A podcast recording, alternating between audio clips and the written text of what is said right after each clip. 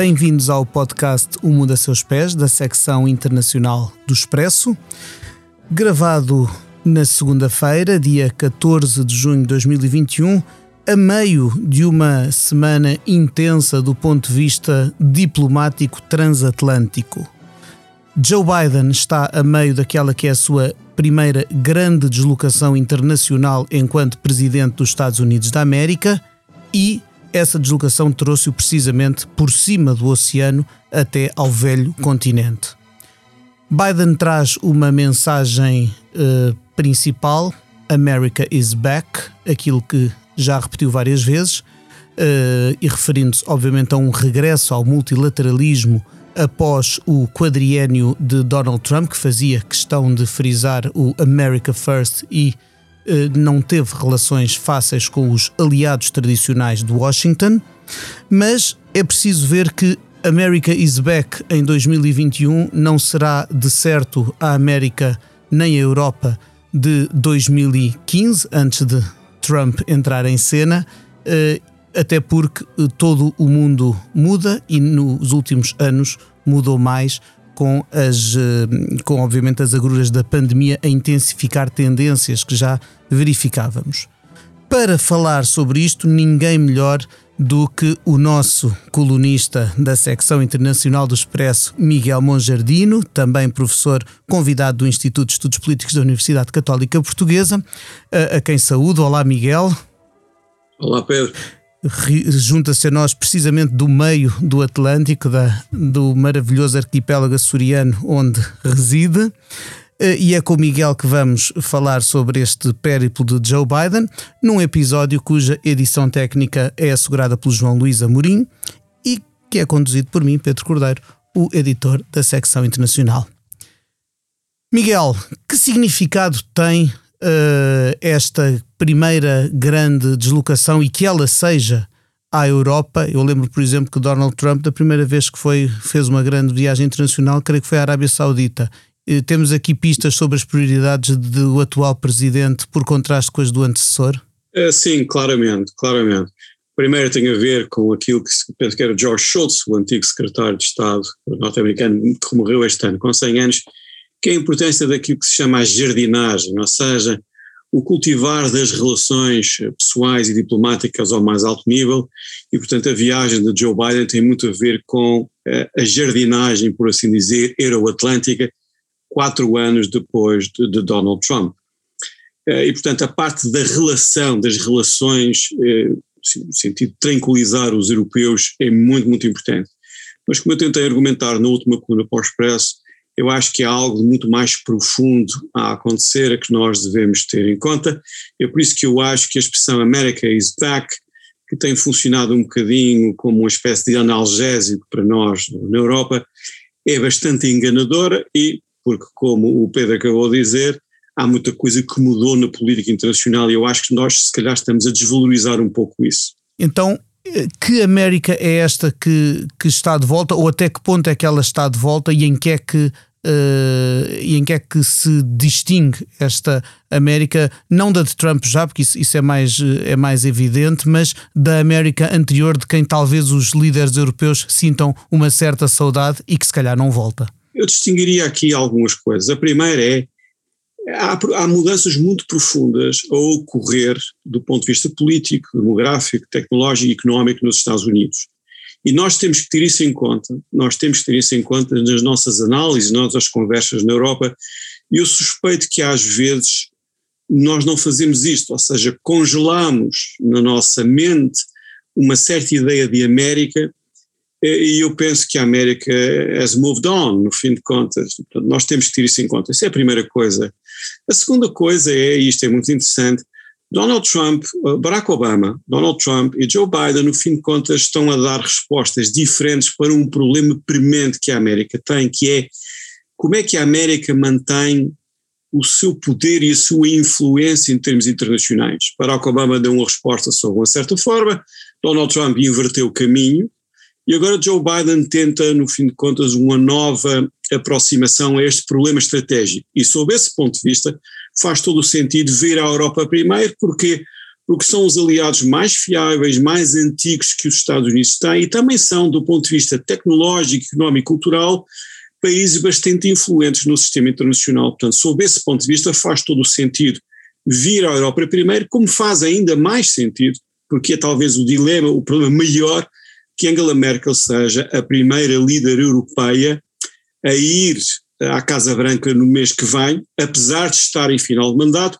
o que dá a entender claramente que a Alemanha é um país absolutamente prioritário nesta agenda de Joe Biden.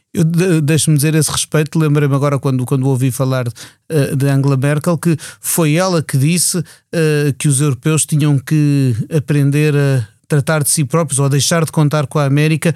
Uh, será que, que há na Europa um, um sentimento de que apesar do alívio diplomático, geopolítico que representou a derrota de Donald Trump, uh, o risco ainda de, de, um, de, de, alguém que volte, de que volte alguém daqui a quatro anos, o próprio ou, um, ou alguém da sua linha, uh, ainda existe na, na, Europa? Será esse tipo de receios que Biden também está a tentar uh, aplacar?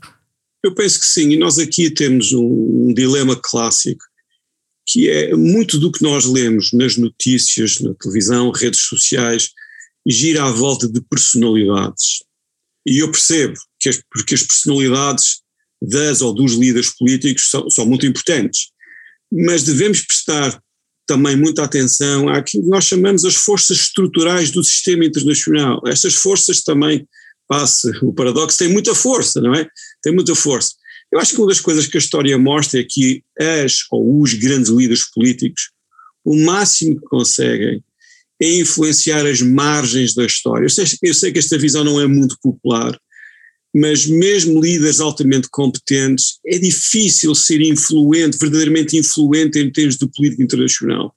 E, portanto, eu acho que nós na Europa devíamos resistir à anestesia que, no fim de contas, a expressão America is back traz para nós, porque quando Joe Biden diz America is back, eu penso que ele não está a dizer exatamente a mesma coisa que nós estamos a, a pensar que estamos a ouvir. E, portanto, a arte diplomática muitas vezes gira à volta de camuflar diferenças para tentar conseguir consenso. E eu acho que na busca desses consensos, que são obviamente muito importantes para nós europeus, nós devíamos ter um olhar brutalmente realista sobre aquilo que está a acontecer na América e no mundo e o que é que isso significa para nós e para os nossos valores e interesses. E a seu ver, o que é que nos está a escapar? Eu acho que nós estamos. Duas coisas, Pedro. Eu acho que nós estamos num momento. Todos nós somos profundamente influenciados pelo ambiente em que crescemos ou em que certas coisas aconteceram nas nossas vidas. Por exemplo, para mim, o acontecimento que, que marcou a minha geração é a queda do muro de Berlim. E eu lembro-me perfeitamente de estar numa tasca em Moscavide, onde não havia, hoje em dia é difícil explicar às pessoas o que era o mundo sem o uh, Google, sem telemóveis, sem internet, e eu lembro do que foi esse momento para a minha geração, ou seja, a geração que nasceu na década de 60, é basicamente isso. Outras gerações, as pessoas que nasceram a seguir, terão outros momentos, sei lá, o 11 de setembro, uh, a grande recessão de 2008, 2009 e por aí fora. E esse contexto cultural em que nós crescemos muitas vezes centra-nos eh, e ajuda-nos a perceber o mundo, mas às vezes impede-nos de, de, de, de leva-nos a ter muita dificuldade em compreender os momentos de transição. Porquê? Porque nós, no fim de contas, nos apegamos muito a uma certa visão do mundo e não estamos bem equipados, por assim dizer, para interpretar bem o que está a acontecer. O meu argumento nas colunas do Expresso tem sido que basicamente toda a arquitetura institucional em termos internacionais que nós conhecemos está obsoleta ou está a caminho de ficar obsoleta. A Cimeira do G7, do meu ponto de vista, foi um bom exemplo disso, e eu poderei falar, podemos falar disto um bocadinho Sim. mais à frente. Ou seja, nós estamos, no fim de contas, a tentar constranger o mundo que existe dentro das atuais instituições internacionais, que têm muitas décadas. Eu duvido que seja possível continuarmos a fazer isso durante muito mais anos, podemos continuar a fazer, sei lá, mais 3, 4, 5 anos, mas eu acho que no final desta década este processo de transição institucional estará, terá que ser feito de uma forma ou de outra, e de certa maneira os G7 reconhecem isto ao convidarem países como a Austrália, a Índia, a Coreia do Sul, a Austrália para dentro desta discussão. Isso parece-me ser um sinal exatamente deste processo, desta tendência. E isto é algo que nós em Portugal temos que ter muito, muito bem presentes, porque isto terá grandes consequências para nós também. No fundo, alguma humildade recomenda-se ao, uh, àquilo que chamamos o Ocidente, digamos assim, uh, num, e atenção ao mundo que se torna uh, muito mais multipolar e em que, e em que surgem novos atores. Eu lembro-me daqui há, há, uns anos, no eterno debate sobre, por exemplo, a reforma do Conselho de Segurança das Nações Unidas, que me parece um dos melhores exemplos daquilo que o Miguel frisava, da, da obsolescência de, uma, de, de instituições, de, de algo que nasceu num determinado contexto histórico e que nunca se atualizou em, em mais de 70 eh, anos, e falava-se precisamente de potências como o Brasil ou como a Índia poderem eventualmente vir a, fazer parte de, como membros permanentes do Conselho de Segurança da ONU. Bom, a nível do G7 parece-me que este convite, e, se, e se, ele, se ele vier a evoluir para uma, para uma participação mais permanente, poderá ser uma, uma resposta de facto a isso, porque eh, nós estamos aqui na, na Europa e olhamos para, para a viagem do, do Biden com, com expectativa, mas a verdade, corrija-me se eu estiver errado, é que o, aquele, aquele desvio de olhar para a Ásia-Pacífico, que vem desde os tempos de Barack Obama, era Biden vice-presidente, não termina nem, nem deixa de ter peso, muito pelo contrário, uh, num mundo em que, e, e, e falar de, de, Estados Unidos e falar de, do Ocidente uh, implica também, por contraponto, falar do, do gigante que vou mencionar a seguir, implica falar de China, não é? Eh, sim, exatamente. Eh, exatamente. Eh, aquilo que nós estamos a ver, um bom exemplo daquilo que nós estamos aqui a conversar é a nova geografia financeira internacional. E quando nós vemos, no fim de contas, para onde é que os principais bancos internacionais estão a deslocar um, os seus funcionários mais talentosos ou mais experientes, nós vemos uma migração muito grande destes altos quadros financeiros para a Ásia e isso é um sinal da importância que os novos fluxos financeiros estão a ter e de como a Ásia, no fim de contas, está a regressar, por assim dizer, a um papel que historicamente também desempenhou. E, portanto, parte da dificuldade que nós temos como jornalistas, como analistas, eu acho que foi muito bem identificada, por exemplo, o Tolstói, o Stendhal, é por isso que eu acho que nós jornalistas e colunistas devemos ler história e literatura porque nos ajuda, se calhar, a perceber melhor o que está a acontecer. É muito difícil, quando nós vivemos um momento histórico, percebemos plenamente o seu verdadeiro significado e as suas consequências. Podemos tentar perceber melhor, mas será preciso algum tempo até as coisas ficarem mais claras. É por isso que nós, no fim de contas, o máximo que conseguimos fazer nos jornais é se calhar escrever um bom primeiro rascunho da história, mas em momentos de transição há muitas sombras, eh, mas o ideal é que a gente tenha consciência de que as sombras existem e que estamos neste momento de transição.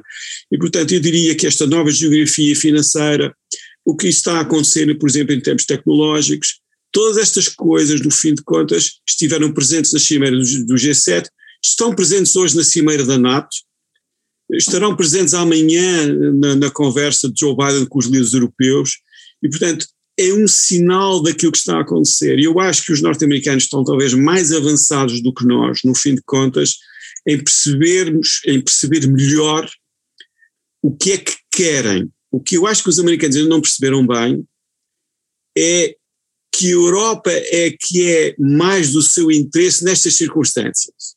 Ou seja, Joe Biden sabe muito bem o que quer dos europeus, eu acho que isso ficou claro no, no longuíssimo comunicado do G7, 70 parágrafos, é, é, é muito parágrafo, mas mostra bem o que está em jogo.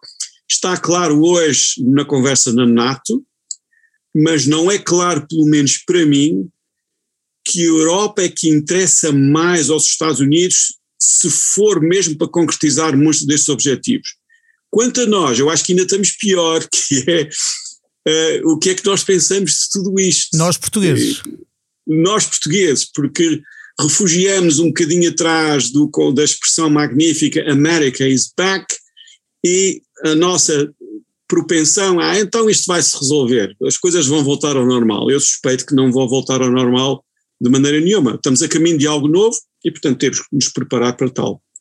Que Europa O que, é que, o que é que vai ser exigido à Europa se quiser de facto estar à altura deste desafio e, no fundo, da expectativa que ela própria criou a, a, a respeito deste reatar de, de, ou retomar da iniciativa atlântica?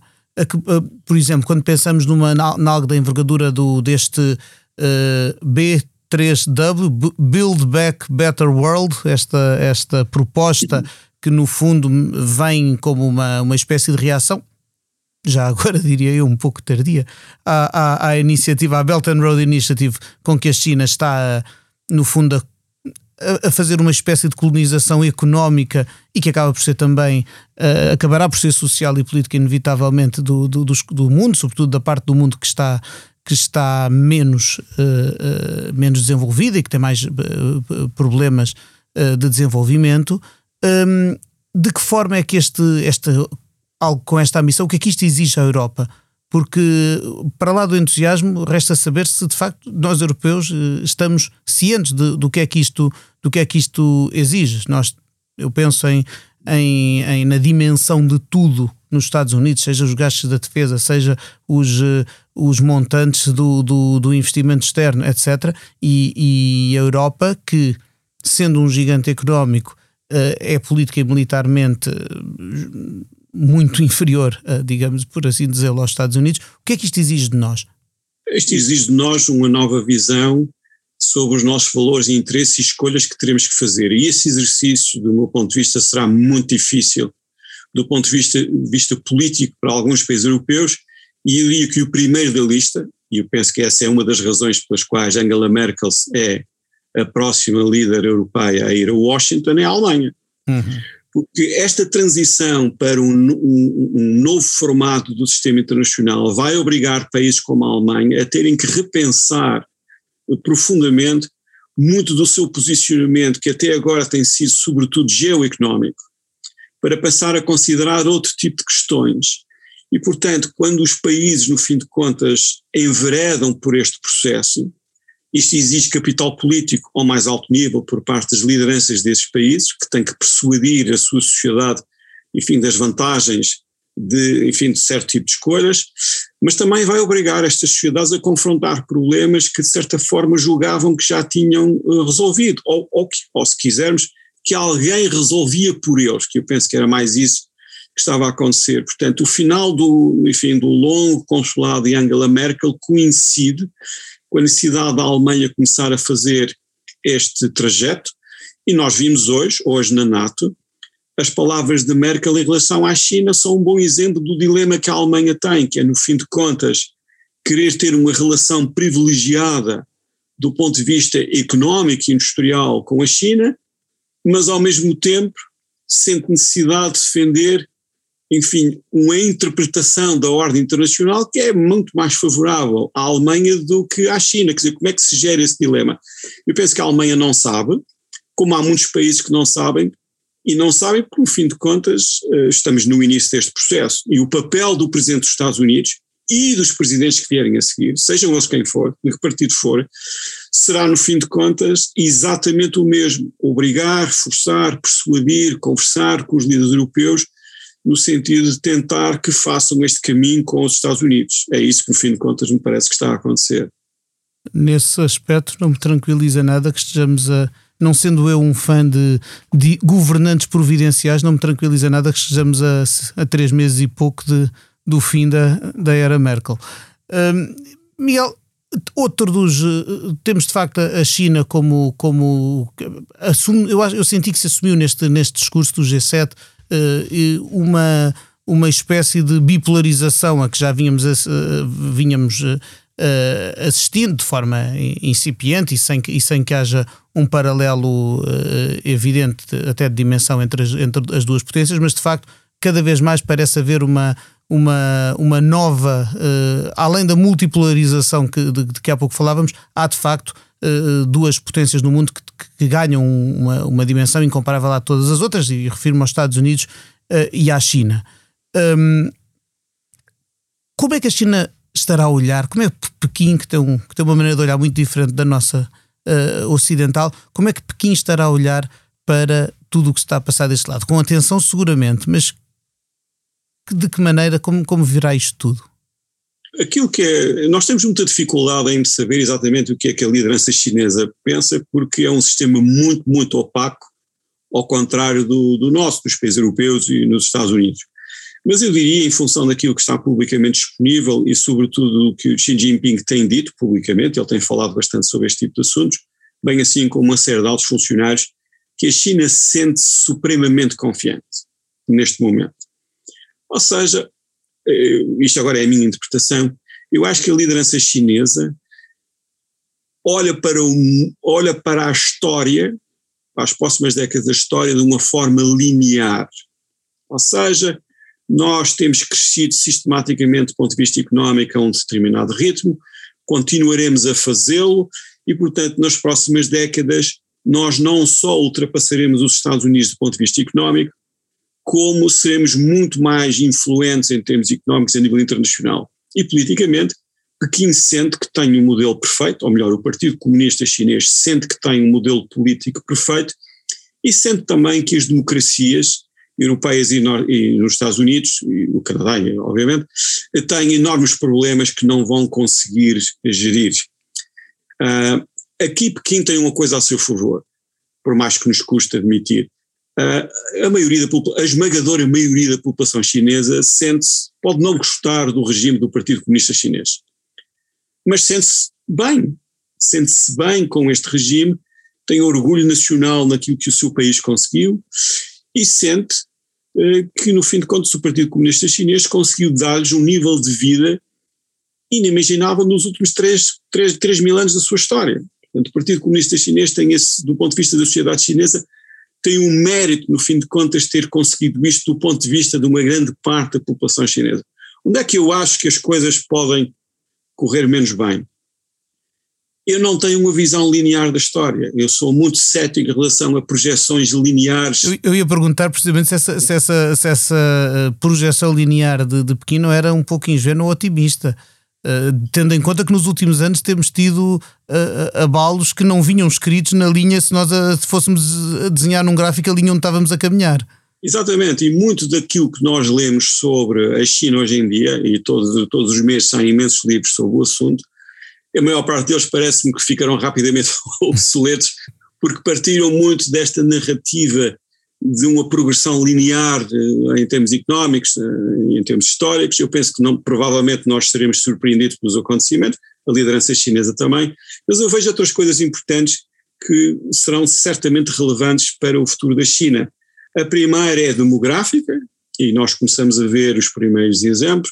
É provável que este ano, no próximo ano, a China entre comece o seu inevitável processo de envelhecimento, está a acontecer com muitos outros países, o que quer dizer que, no fim de contas, um certo modelo económico baseado num, num certo tipo de força de trabalho deixará de, de, de, funcionar. Eu também olho, e nós portugueses temos bastante experiência nisso, para os altíssimos níveis de endividamento eh, na China. E nós também estamos a ver, uma outra coisa que me chama a atenção é entre as empresas públicas e as empresas privadas, o Partido Comunista Chinês privilegia claramente as empresas públicas e a prazo isto parece-me que terá consequências bastante negativas para o ecossistema de inovação a nível privado uh, na China. Portanto, as leis da gravidade económicas e políticas também se aplicarão uh, à China.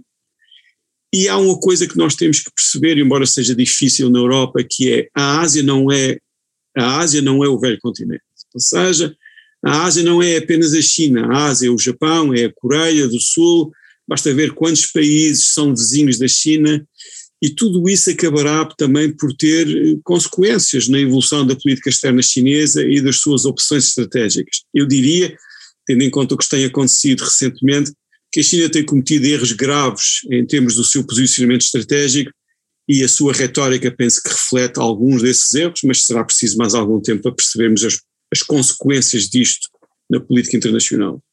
Certíssimo.